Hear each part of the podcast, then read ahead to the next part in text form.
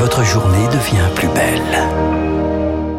Bon réveil et bonne journée. Bienvenue sur Radio Classique mardi 13 avril. Il est 7h30.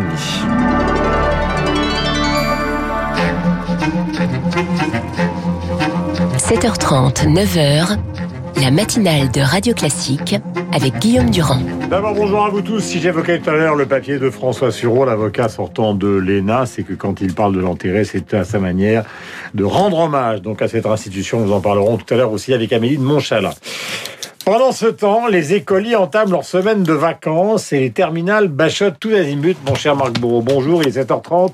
Voici le journal. bonjour Guillaume, bonjour à tous. Les lycéens, mais aussi les élèves de classe prépa à fond dans les révisions. La saison des concours d'entrée dans les grandes écoles est lancée. Pas question de changer le calendrier malgré le troisième confinement, assure euh, Jean Castex, le Premier ministre. Si les établissements, les candidats sont soulagés, ce cru 2021 s'annonce toutefois dantesque, Victoire Fort. L'année dernière, c'était un concours en demi-teinte, des écrits repoussés et pas d'oral. Alors le maintien des épreuves a provoqué un ouf de soulagement, même si l'organisation est loin d'être aisée. Alice Guillon, présidente des directeurs des écoles françaises de management. On est dans une jauge à quasiment 50% de la salle, une chaise sur euh, trois. Euh, on va leur demander d'apporter leur lunch, c'est aéré. Vérifier des tests avant de composer, bien trop compliqué quand certains centres d'examen accueillent jusqu'à 800 candidats. Ça fait deux ans qu'ils attendent. Voilà, vous savez exactement les dates d'écrit et les dates d'oraux. On vous demande de faire attention, de ne pas avoir trop de monde. On compte sur eux pour arriver euh, en bon état. Même condition drastique pour l'école polytechnique. Deux ans de travail qui se jouent en quelques heures d'examen. Michel Gonin, directeur du concours de l'école.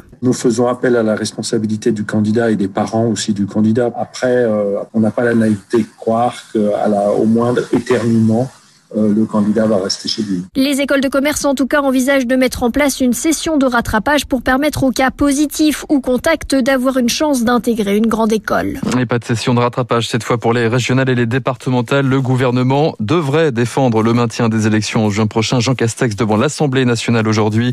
Le scénario a été validé à 56% par la grande consultation des maires. Pendant ce temps, l'hôpital toujours débordé, 5900 patients en réanimation, encore 385 décès hier. Le cap des 100 000 morts devrait être franchi dans la semaine. Et dans cette course contre le virus, Marc Bourreau, toutes les bonnes volontés sont les bienvenues. Y compris celles des étudiants les plus précaires. Précieux renfort logistique dans les centres de vaccination. Pas besoin d'avoir fait des études de santé. Précieux job aussi pour les jeunes confrontés à l'isolement et aux difficultés financières.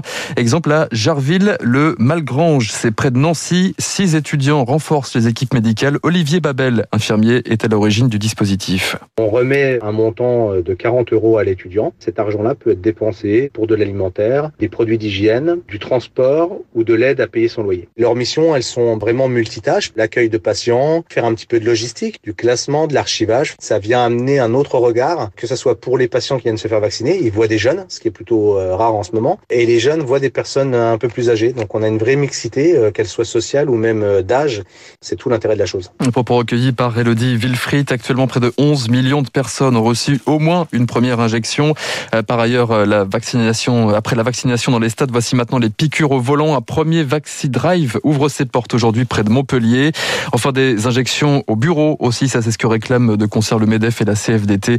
Ils demandent de nouveau des piqûres pour tous les salariés qui ne peuvent pas télétravailler. Alors écoutez bien, après les vaccins, peut-être bientôt barque un traitement pour lutter contre les formes graves du coronavirus. De quoi s'agit-il? Eh bien, le laboratoire américain Régénéron, Guillaume, associé au Suisse Roche, vient encore de gagner du terrain avec son anticorps de synthèse. Une injection sous-cutanée chez les patients tout juste atteints par la maladie.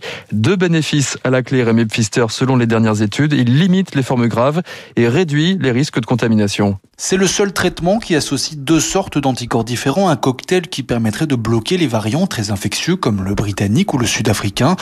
Injecté très tôt, il réduirait de 70% les formes graves, mais il permettrait également d'empêcher de contaminer son entourage.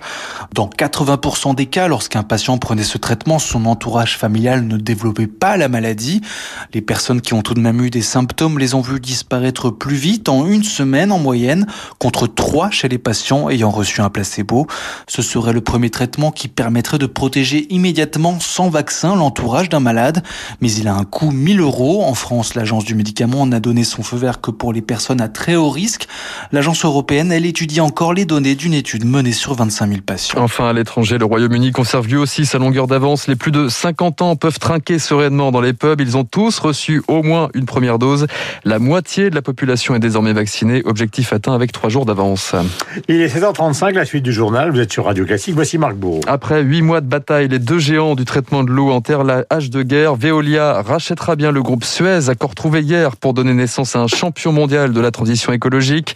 Bercy et la bourse applaudissent plus 9%, plus 8% à la clôture pour les titres Veolia et Suez. Pourtant, ce mariage dans la douleur ne dissipe pas les doutes, Eric Kioch. Veolia rachète son premier concurrent et Suez obtient la revalorisation de ses actions de 18 à 20,50 euros.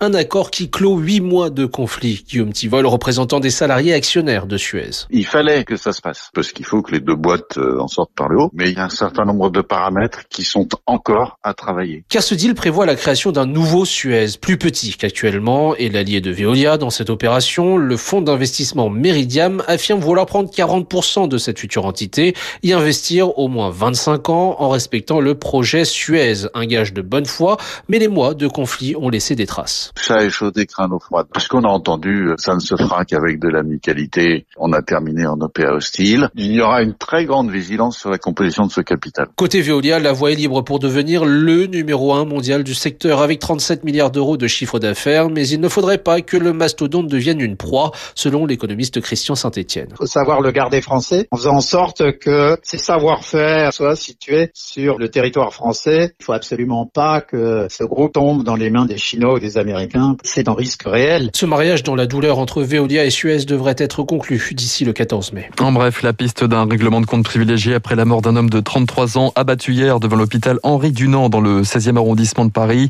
La victime était connue des services de police, une femme. Dans la tête, hein. Effectivement, ouais, une femme agent de sécurité. Elle est toujours dans un état grave. Le tireur est activement recherché. Aux États-Unis, à Minneapolis, de nouveau transformé en poudrière. En plein procès, George Floyd, la ville est une nouvelle fois secouée par une affaire de violence policière. Un Afro-Américain de 20 ans a trouvé la mort dimanche lors de son interpellation. Bonjour Augustin Bonjour Lefebvre. Marc, bonjour à tous. Depuis deux jours maintenant, les manifestations et les scènes de pillage se multiplient. Oui, le nom de la victime, Dante Wright, scandé cette nuit par les manifestants. Il réclame des poursuites contre la police. Pas de justice, pas de paix, manifestation malgré le couvre-feu qui a été instauré. La garde nationale a été déployée. Certains magasins de la ville sont dévastés. Des violences condamnées un peu plus tôt dans la soirée par le président Joe Biden. Nous sommes conscients de la colère, de la douleur et de l'émotion de la communauté noire. Mais cela ne justifie pas la violence et les pillages. Joe Biden a vu la vidéo diffusée par la police. La policière qui arrête le jeune homme crie taser, taser, comme si elle voulait utiliser son pistolet électrique. Une confusion donc pour le chef de la police locale. Quand je regarde la vidéo et que j'entends l'officier, j'estime qu'elle voulait utiliser son taser mais qu'elle a tiré sur Monsieur Wright. Pour moi, c'est un coup de feu accidentel qui a causé la mort tragique de Monsieur Wright. Plusieurs rencontres sportives, basket, hockey ont été reportées hier. En revanche, pas de conséquences pour l'instant sur le procès de George Floyd. Merci Augustin Lefebvre. Que faire des eaux contaminées de la centrale accidentée de Fukushima? Le Japon a tranché cette nuit. Elles sont rejetées dans la mer. Colère de Pékin qui parle d'une décision irresponsable. On en reparle dans le journal de 8 heures. Enfin, le Paris Saint-Germain, Guillaume, à 90 Eh oui, minutes Ah oui, des demi-finales en Ligue des Champions de, de football. Quart de finale retour ce soir à domicile face au Bayern Munich. Les Parisiens devront transformer l'essai après leur victoire mardi dernier. 3 buts à 2. Euh, verdict euh, attendu à partir de 21h. Voilà, il est 7h38 sur l'antenne de Radio Classique, une petite merveille, puisque nous parlions des États-Unis. Frank Sinatra et sa fille Nancy qui vient de sortir donc un coffret euh, regroupant tous ses titres avec ce duo célébrissime Something Stupid. I know I stand in line until you think you have the time to spend an evening with me. And if we go someplace to dance, I know that there's a chance you won't be leaving with me. And afterwards we drop into a quiet little place and have a drink or two. And then I go and spoil it all by saying something stupid like I love you. Voilà le charme de la simplicité de cette chanson de Lee Hazelwood, donc euh, chantée par Frank Sinatra, peut-être la plus belle voix, euh, en tout cas du XXe siècle. Et pour les variétés et pour le jazz, vous avez rendez-vous, vous le savez, à 19h avec Laurent De Wild et Nancy Sinatra, donc These Boots Are Made for Walking, ou bien d'autres tubes. Je l'ai vu une fois à l'opéra, Frank Sinatra. Alors c'était assez formidable, c'est qu'il était déjà un peu imbibé et un peu âgé. Euh, euh, et ce qui est incroyable, c'est qu'il avait un prompteur pour chanter Stranger in the Night. Donc, on pense qu'il a dû l'interpréter 45 millions de fois, et bien il regardait toujours. Mais quand la voix partait, c'était absolument euh, magique. Mais il n'y en a qu'un seul, hein, c'est pour plus ça. les mots. Il est 7h40, demandez-vous. Avec les spécialistes Emmanuel Faux. Et alors, Dimitri Pavlenko va vous faire une comparaison sur le capitalisme américain et le capitalisme à la française avec l'affaire Veolia. Vous allez voir.